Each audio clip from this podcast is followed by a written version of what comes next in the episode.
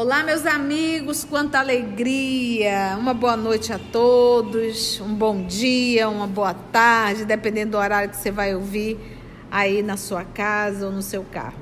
Hoje, exatamente 30 de maio de 2022, estamos nós reunidos para estudarmos a obra O Livro dos Espíritos.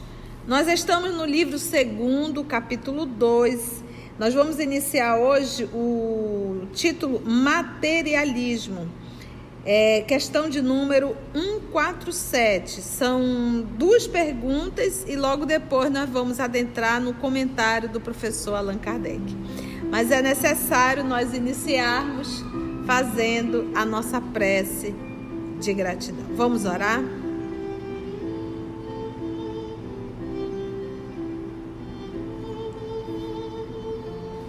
Deus, nosso Pai, Jesus, nosso Mestre, amor amado, amigos espirituais aqui presentes. Nós agradecemos, Senhor, por mais essa oportunidade de aqui estarmos reunidos em Teu nome para estudarmos a doutrina espírita estudarmos a obra O Livro dos Espíritos. Nós te pedimos, amado, primeiramente a permissão e o amparo de que necessitamos e a inspiração que é indispensável para que possamos ter uma melhor compreensão da obra. E que todas essas lições, Divino Amigo, possam ser refletida por cada um de nós, meditada, e que nós possamos fazer o esforço de que necessitamos para praticar a lei de Deus, a lei do amor. Graça te damos, Senhor, que assim seja. Então vamos lá, pergunta realizada pelo professor Denizar. Por que os anatomistas, logo aqueles que estudam a anatomia do corpo físico, por que os anatomistas, os fisiologistas e, em geral, os que aprofundam as ciências naturais são tão frequentemente levados ao materialismo? Olha a pergunta de Kardec como se o estudo levasse as criaturas ao materialismo. Então, por que os anatomistas, fisiologistas e, em geral, os que aprofundam as ciências naturais são tão frequentemente levados ao materialismo? Vamos ver a resposta dos espíritos dada a Kardec. Espírito superior, tá? O fisiologista refere tudo ao que vê, orgulho dos homens que julgam saber tudo e não admitem que alguma coisa possa ultrapassar o seu entendimento. Sua própria ciência os torna presunçosos. Pensam que a natureza nada lhes pode ocultar. Porque eu não sou da área da saúde. Sou da exata, né? Não sou da área da saúde. Mas aí a gente para para pensar. O pouco que nós sabemos em relação ao nosso organismo já mostra, porque é muito simples. Se você olha para um quadro, você tem noção da capacidade do pintor. Não é verdade?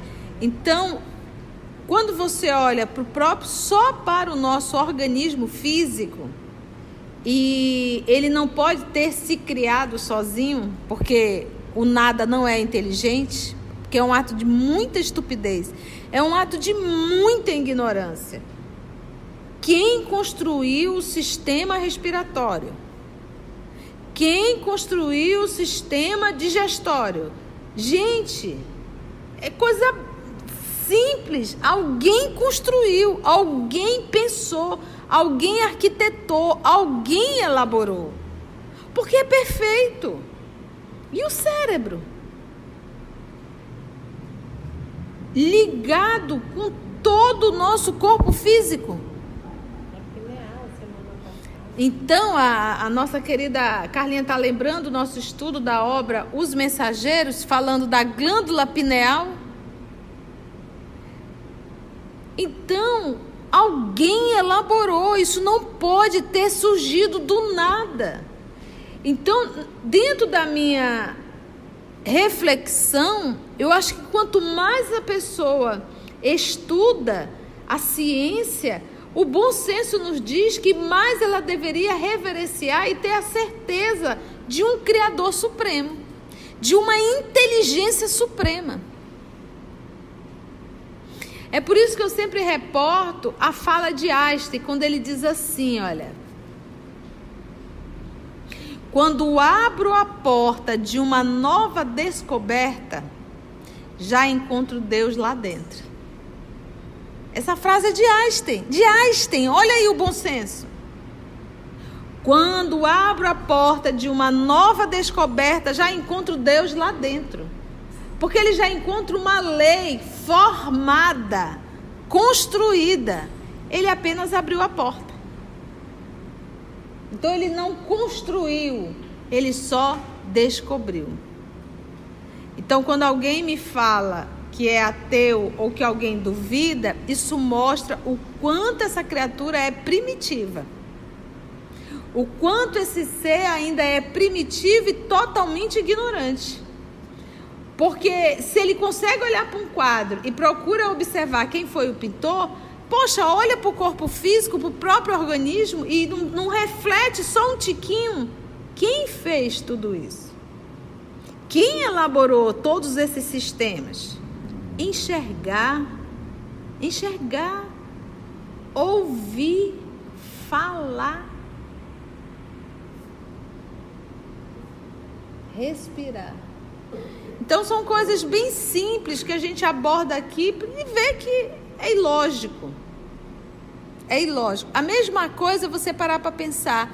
Eu vivo, eu penso, eu existo. Eu estou inserida em um planeta, eu estou inserida em um movimento. Será que isso também já não mostra que existe outra uma força criadora que promove tudo isso?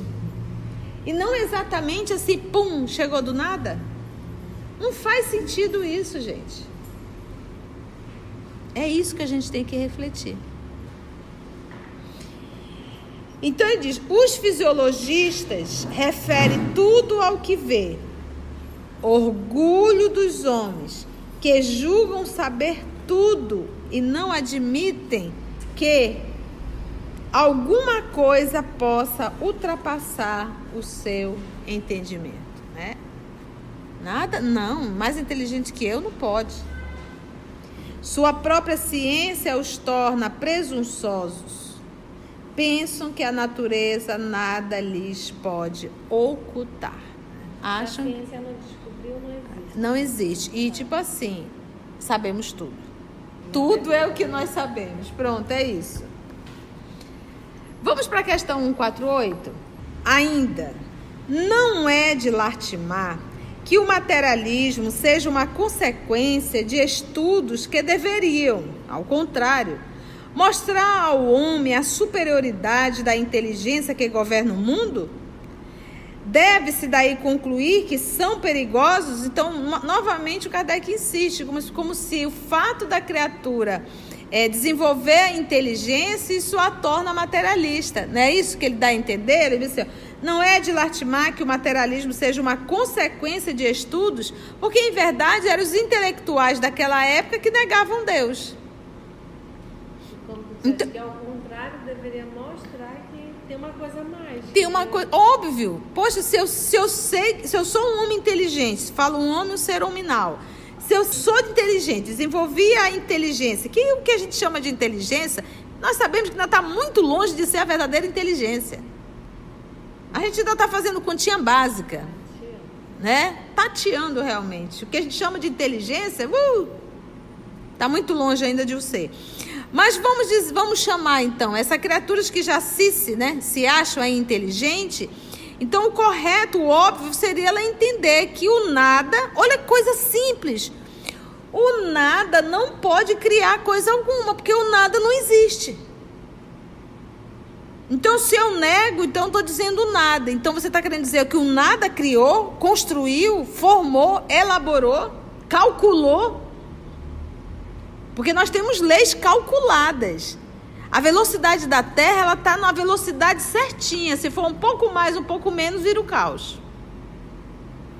O cálculo dela rodando em torno do Sol, porque ela, ela, ela faz o movimento no próprio eixo e faz em torno do Sol.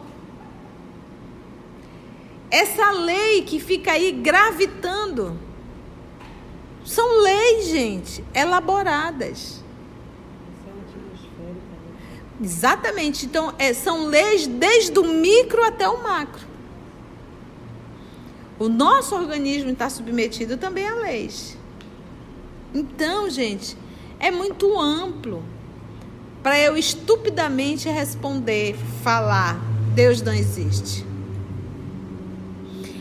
Quase sempre esse Deus não existe, a pessoa carrega a culpa a pessoa sabe que está fazendo diversas coisas erradas. Para aliviar a sua consciência, ela prefere se enganar dizendo que Deus não existe. Entende? É uma forma de dar uma aliviada para que ela possa se auto-sabotar. Porque a lei está gravada na consciência. Deve-se daí concluir que são perigosos, né? Essa esses estudos? Resposta. Não é verdade que o materialismo seja uma consequência desses estudos. Isso não é verdade. O homem é que deles tira uma consequência falsa. É o homem que tira uma consequência falsa do estudo que ele faz. Já que pode abusar de tudo, mesmo das melhores coisas. O homem pode abusar. Ademais, o nada os apavora mais do que gostariam que parecesse. E os espíritos fortes, esses espíritos fortes eram chamados aos seres inteligentes, tá? E os espíritos fortes, quase sempre, são mais fanfarrões, fanfarrões, que aladeia coragem sem ser corajoso. Tá? Na verdade, é um medroso disfarçado de, de, de forte, né? Esses são os fanfarrões. São mais fanfarrões do que bravos. A maior parte deles só é materialista por não ter nada que possa preencher esse vazio. Ante o abismo que se abre à frente deles, mostrar-lhes uma âncora de salvação e a ela se agarrarão imediatamente. Os espíritos aqui conhecem o mundo íntimo de cada um, porque sabe que quando a dor bate na porta, o povo fica frágil, bem frágil. Não é verdade? É verdade. E aí tem um comentário do professor Allan Kardec. Vamos lá para o comentário. É, esse comentário dele é pura filosofia pura filosofia, mas de uma lucidez, de um raciocínio, tudo muito bem explicado. Vamos lá? Então, volto a repetir a frase de Albert Einstein. Quando abro a porta de uma nova descoberta, já encontro Deus lá dentro. Então, uma inteligência lúcida passa a olhar para tudo e se pergunta: quem foi que elaborou tudo isso? Quem foi que pensou em tudo isso? Quem foi que arquitetou tudo isso? E a gente consegue imaginar o Criador avaliando a sua criação. Então, por exemplo, eu tenho aqui uma obra de arte, né? É um, um projeto do nosso Tarcísio para segurar o nosso celular e ficar numa altura adequada da nossa voz. Mas antes disso, quando a gente olha, a Aramita disse assim: Eu imagino o Tarcísio pensando, pensando, como é que ele iria fazer. Mas isso é o óbvio.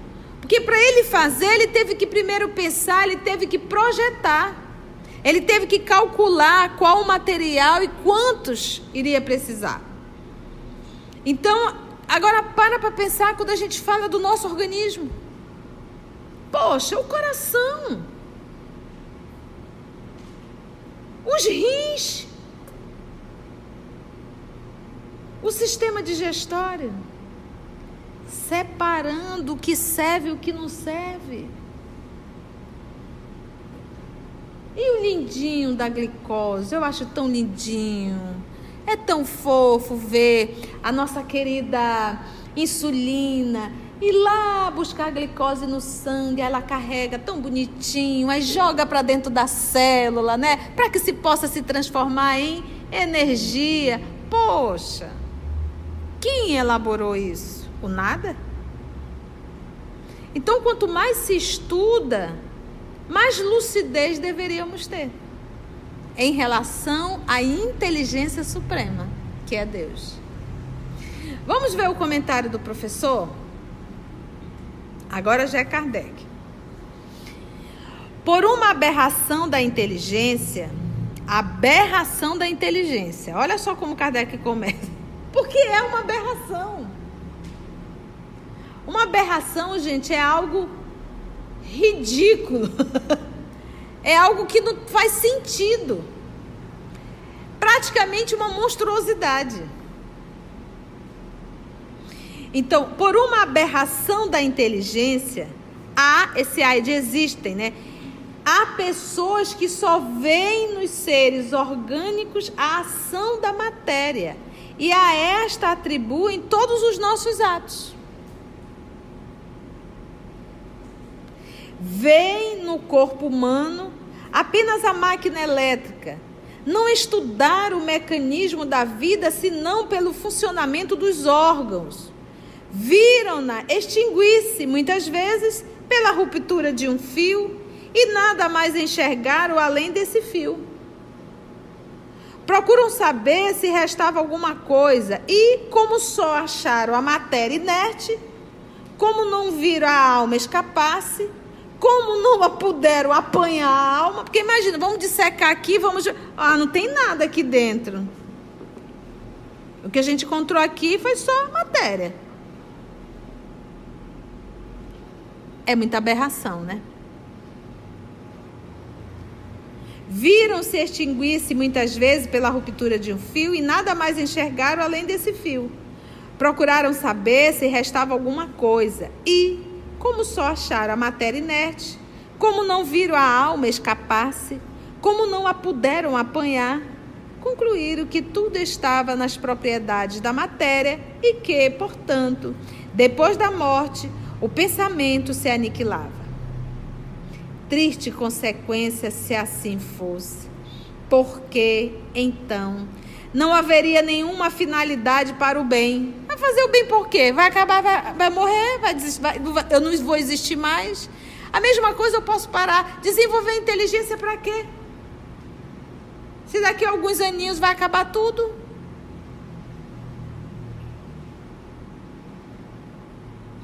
É a mesma coisa que você pegar alguém que está num sofrimento muito grande, seja moral ou seja físico. Mas, mas, tem alguma coisa depois da morte? Não, não tem nada. Aí eu vou ficar esperando por quê? Eu vou logo acelerar. Não está nada bom. Não está nada bom aqui, então já que vai apagar tudo, vai acabar, então eu vou logo acelerar. Porque qual é a esperança? Então a ideia do materialismo só aumentaria muito mais o suicídio. E muito mais, porque se morreu, acabou tudo, a falta de comprometimento.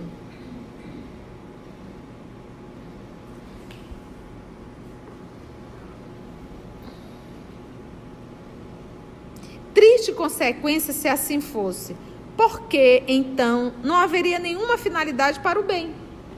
O homem teria razão para só pensar em si e para colocar acima de tudo a satisfação de seus prazeres materiais. Os laços sociais estariam desfeitos e as mais santas afeições se romperiam para sempre. Relação pai, mãe, filho, irmão, acabou, morreu, acabou. Isso não existe mais. Cessou. Felizmente, essas ideias estão longe de ser generalizadas.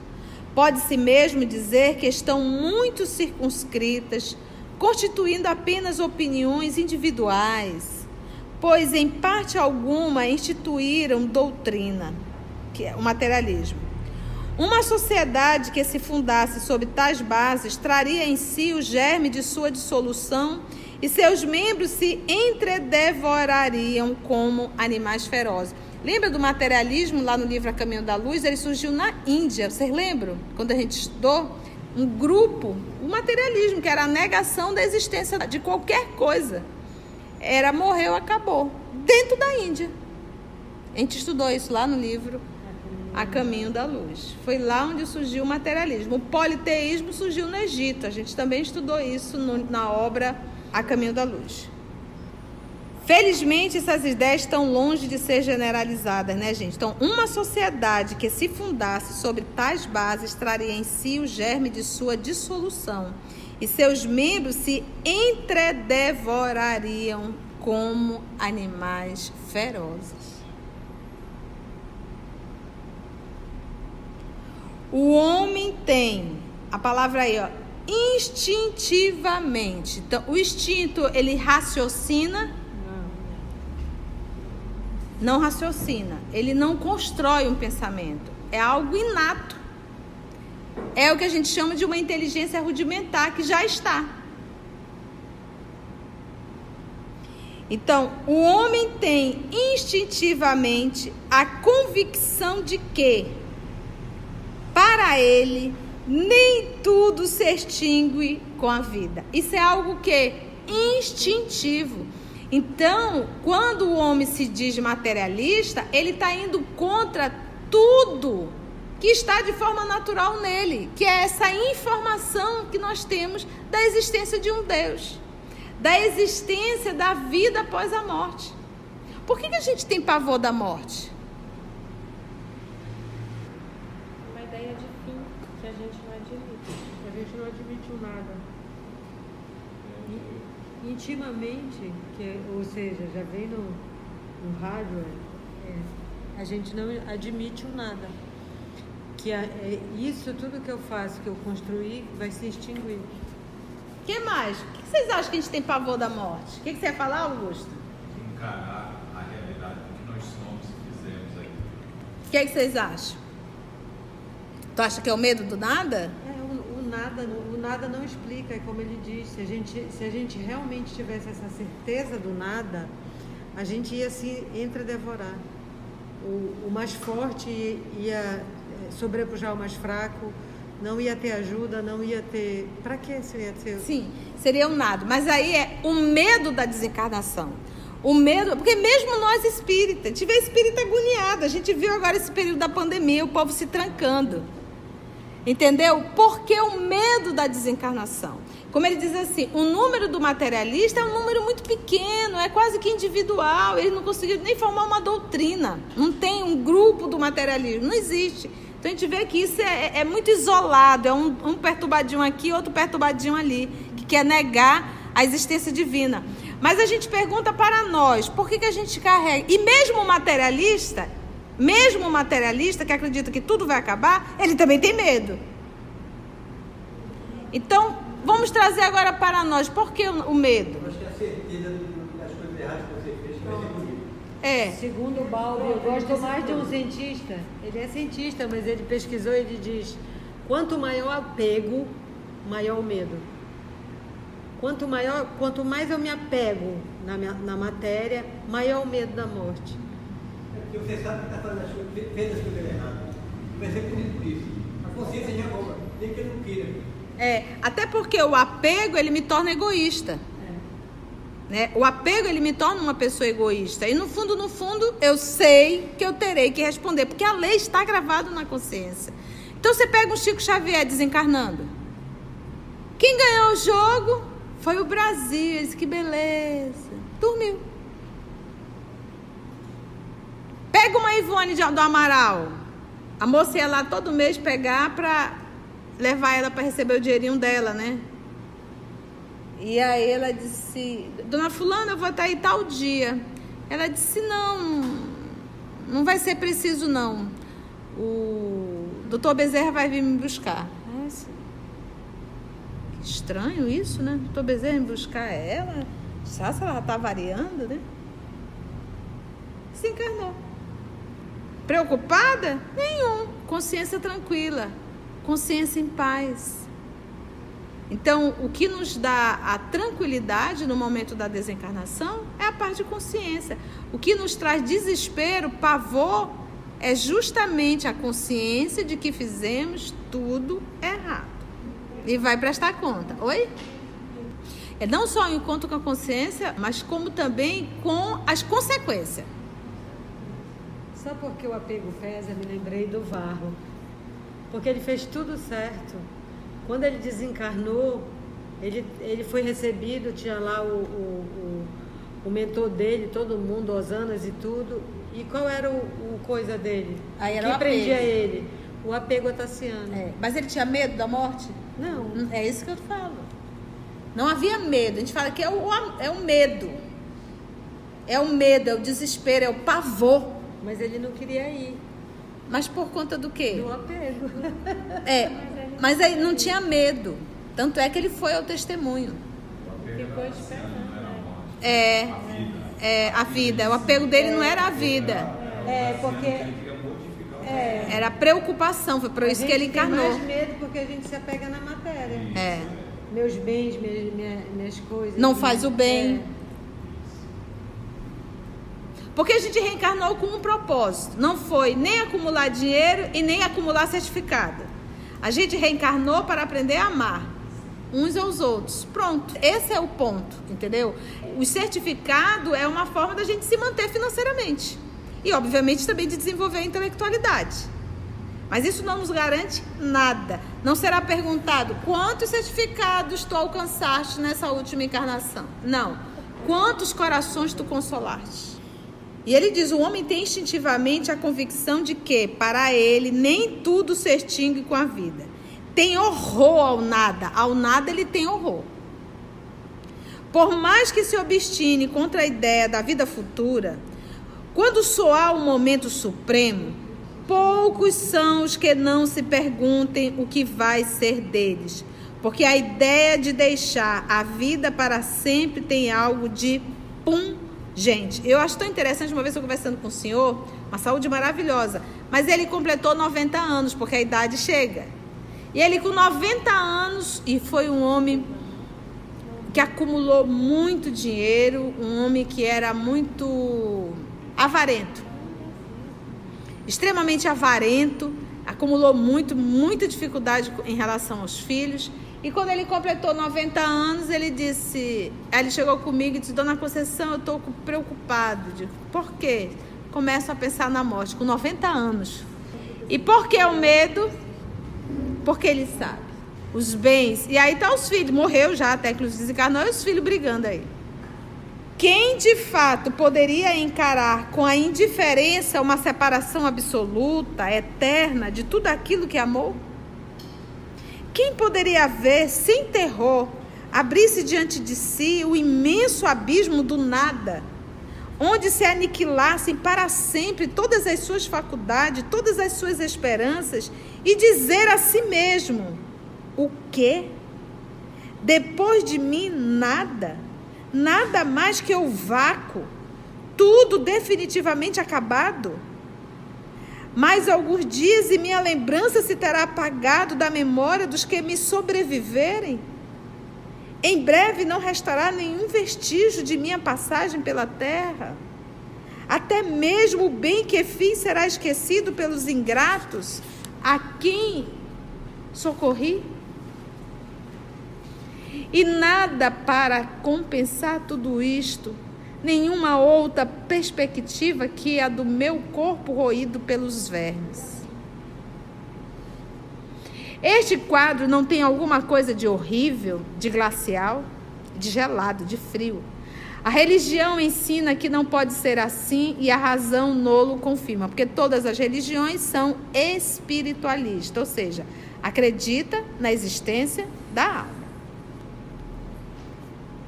Mas essa existência futura, vaga e indefinida, nada tem que satisfaça ao nosso amor pelo positivo, o que em muitos gera dúvida. Possuímos uma alma, está certo, mas que é a nossa alma? Tem forma, uma aparência qualquer? É um ser limitado ou indefinido? Dizem alguns que é um sopro de Deus outros uma centelha de Deus, outros uma parcela do grande todo. O princípio da vida e da inteligência. Mas, de tudo isso, o que ficamos sabendo? Que nos importa ter uma alma se depois da morte ela se confunde na imensidade como as gotas de água no oceano, que é aquela ideia de que a alma seria uma partícula, um pedaço de Deus. Morreu, a partícula volta, se mistura com tudo e pronto. A perda da nossa individualidade não equivale para nós ao nada? Disse também que a alma é imaterial. Mas uma coisa imaterial não pode ter proporções definidas. Para nós é um nada. A religião ainda nos ensina que seremos felizes ou infelizes conforme o bem ou o mal que houvermos feito. Que vem a ser, porém, essa felicidade que nos aguarda no seio de Deus? Será uma beatitude, uma contemplação eterna, sem outra ocupação que a de entoar louvores ao Criador? As chamas do inferno serão uma realidade ou um símbolo? A própria igreja o entende neste último sentido. Mas que sofrimentos são esses? Onde fica esse lugar de suplício? Numa palavra, o que se faz e o que se vê nesse mundo que a todos nos espera? Né? Então, se eu for para o céu, o que, que me espera? Se eu for para o inferno, o que, que me espera? Imagina, gente, a reencarnação para mim é algo lógico. Não tem outra. É óbvio, porque você para para pensar. O planeta Terra está com aproximadamente 4,5 bilhões de anos. Povo nascendo e morrendo, nascendo e morrendo, nascendo e morrendo. Me conta onde está todo mundo que morreu. Pergunta: nesses 4,5 bilhões de anos estão fazendo o quê? Papai cria filho para dormir a eternidade até chegar o juízo não sei de onde? Então é ilógico. E outra, uma encarnação não resolve nada. A gente entra cãozinho e sai cãozinho e meio muitas vezes. A gente faz muita besteira. E quem morre com dois, três anos de idade? Quem morre com duas horas de nascido? Qual a justiça? Poxa, Senhor, por que, que eu nasci assim todo tortinho?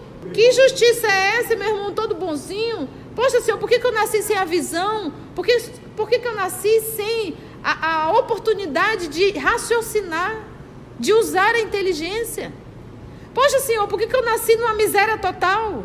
Se eu falo em justiça divina, eu tenho que entender a reencarnação. Dizem que ninguém voltou de lá para nos dar informações. Né? Ah, mas nunca ninguém voltou para falar. Já, meu filho. Já voltou e continua voltando. Basta estudar doutrina espírita, que é a terceira revelação. E conta detalhadamente. Ai, tio, eu nunca participei de uma reunião mediúnica. Adoraria ouvir isso. Céu e inferno. Vai lá, tá tudo anotadinho, as perguntas que Kardec fazia e as respostas que ele ia obtendo na obra Céu e Inferno. Tem dos espíritos sofredores até os espíritos ditosos, felizes. Contando, inclusive, como foi o processo da desencarnação. Então já voltaram sim, tá? Você está atrasado. É um erro. A missão do Espiritismo consiste precisamente em nos esclarecer acerca desse futuro, em fazer com que, até certo ponto, o toquemos com o dedo e o enxerguemos, não mais pelo raciocínio, mas pelos fatos.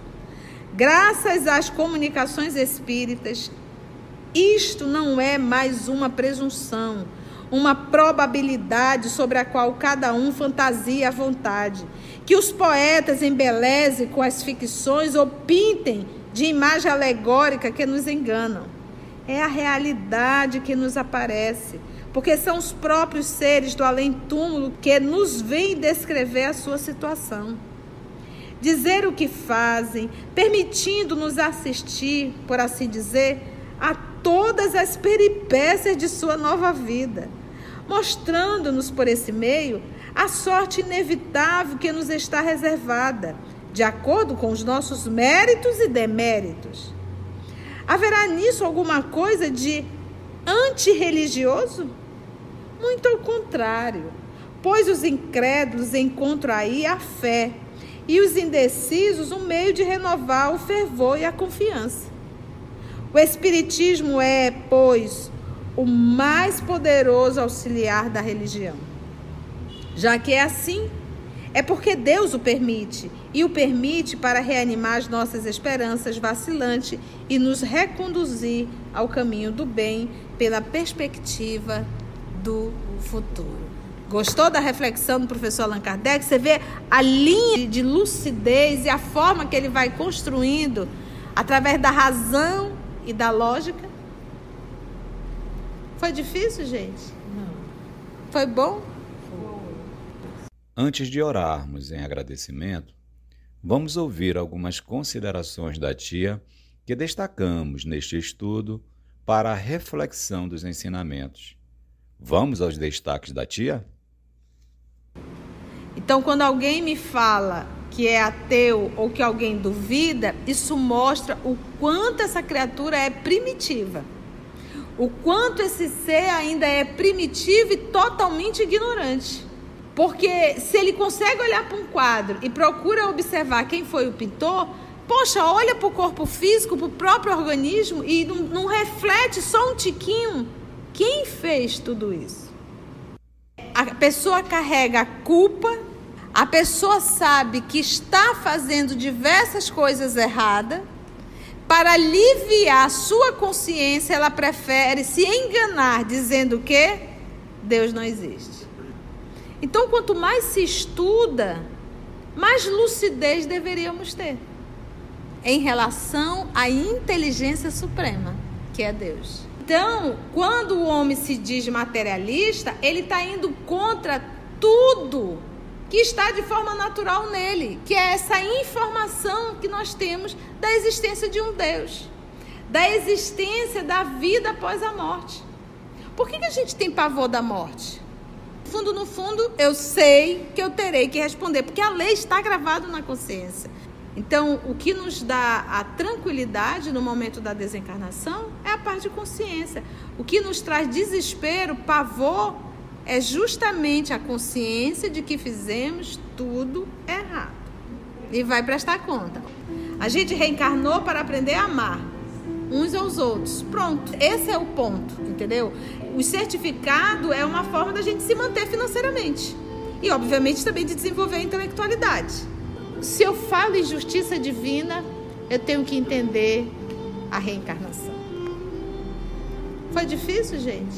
Assim, concluindo o nosso estudo de hoje e agradecendo o nosso Mestre Jesus por mais este momento de aprendizado, vamos orar? Então, assim, agradecemos a Deus, nosso Pai, a Jesus, o amor de nossa vida, e até o nosso próximo encontro, se Deus assim nos permitir.